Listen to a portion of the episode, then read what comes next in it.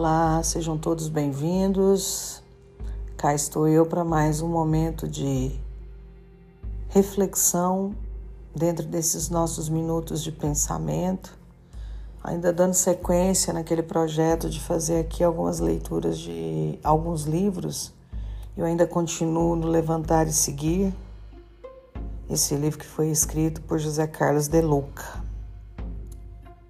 Continuo usando o mesmo método de abrir aleatoriamente. E hoje eu abri e nós vamos ler a página 133, o item é o 60. Uma reflexão muito rica. O título: Humanos.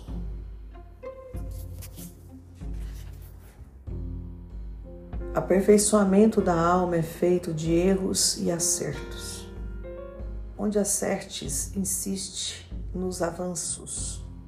Onde erras, corrige as situações ou corrija-te, reconhecendo a condição de humanidade em que ainda te vês. Emmanuel. Não podemos esquecer a nossa condição humana, inacabada e naturalmente imperfeita já não somos animais irracionais, porém estamos ainda muito distantes da angelitude. E está tudo certo em estarmos no degrau evolutivo em que nos encontramos como seres humanos. O aperfeiçoamento é gradativo. Ninguém vira anjo do dia para a noite, nem de uma existência para a outra. É por essa razão que Deus nos deu a reencarnação, em cujo processo o espírito vai se aperfeiçoando de existência em existência, de erros que se convertem em acertos depois de várias tentativas. A religião, seja ela qual for, deve nos estimular ao aprimoramento da alma, sem porém exigir uma perfeição que acabe nos desmoralizando, isto é, que nos descaracterize como seres humanos, naturalmente incompletos, inacabados. Perfeito é aquele que está pronto. E em nossa faixa de evolução, ninguém está pronto. Por isso, Jesus sempre teve um olhar amoroso para com os equivocados. Ele apontava o erro, mas amava o pecador. Não podemos usar a religião para enaltecer o pecado e o odiar. Pecador, isso seria uma total inversão do papel da religião, seja ela qual for, que é o de religar a criatura com o Criador. Cristo amava as pessoas apesar dos seus erros, tão humanos e previsíveis e temporais. Na cruz, ele pediu a Deus que perdoasse seus agressores, porque não sabiam o que estavam fazendo. Eram ignorantes, não necessariamente maldosos. O erro é um sinal de que algo precisa ser corrigido, aperfeiçoando, melhorando. Devemos evitar o erro antigo, ou seja, o tropeço reiterado na mesma pedra. O autoconhecimento nos ajuda a reconhecer essas pedras antigas antes que a gente tropece outra vez.